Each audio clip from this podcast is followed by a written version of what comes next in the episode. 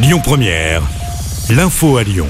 Bonsoir à toutes et à tous. Dans l'actualité, hier à Villeurbanne, un homme de 25 ans a étranglé quatre personnes au hasard. Selon le progrès, l'homme se serait vu refuser l'accès à une station essence au Tonkin. Parmi les victimes, une femme de 70 ans qui a été hospitalisée. Elle est actuellement dans le coma. Le suspect a été placé en garde à vue. Une enquête pour tentative d'assassinat a été confiée à la sûreté départementale.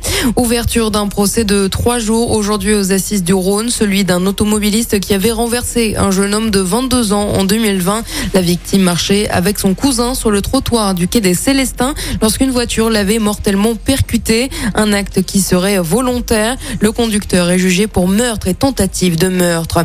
Un appel à la solidarité lancé par la mairie de Chaponneau. Cela fait suite à l'effondrement partiel d'un immeuble hier dans la ville pour reloger les sinistrés. Sont souhaités une chambre, une cuisine et une salle d'eau indépendante de l'habitation principale. Si vous avez une offre à proposer, il faut la police municipale au 06 08 72 37 33.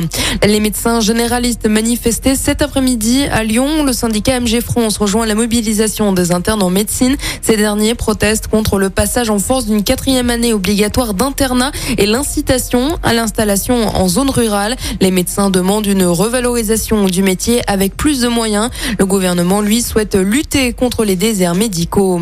Si vous aviez prévu de prendre l'avion ce vendredi à l'aéroport de Lyon-Saint-Exupéry. Le trafic du Rhône Express sera euh, perturbé à cause d'une nouvelle grève. Un service euh, partiel sera euh, déployé. Le Rhône Express circulera uniquement entre la station Mézieux Zadi et l'aéroport de Saint-Exupéry de 6h21 à 21h21 avec une fréquence de 30 minutes.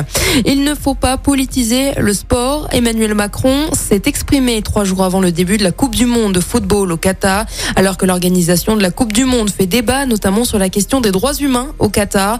Pour le président de la République, ces questions-là, il faut se les poser quand on attribue l'événement. Plusieurs villes en France, dont Lyon, ont choisi de ne pas projeter les matchs sur écran géant. Et puis on termine avec un mot de sport et du basket. Ce soir, nouveau match d'Euroleague pour l'Asvel. Un déplacement sur le parquet de l'Étoile Rouge de Belgrade. Le coup d'envoi, c'est à 19h. Écoutez votre radio Lyon Première en direct sur l'application Lyon Première, lyonpremière.fr et bien sûr à Lyon sur 90.2 FM et en DAB+. Lyon Première